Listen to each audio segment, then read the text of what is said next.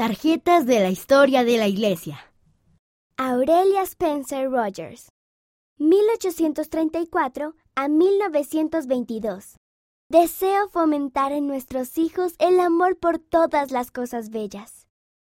Su familia se unió a la iglesia cuando ella tenía seis años.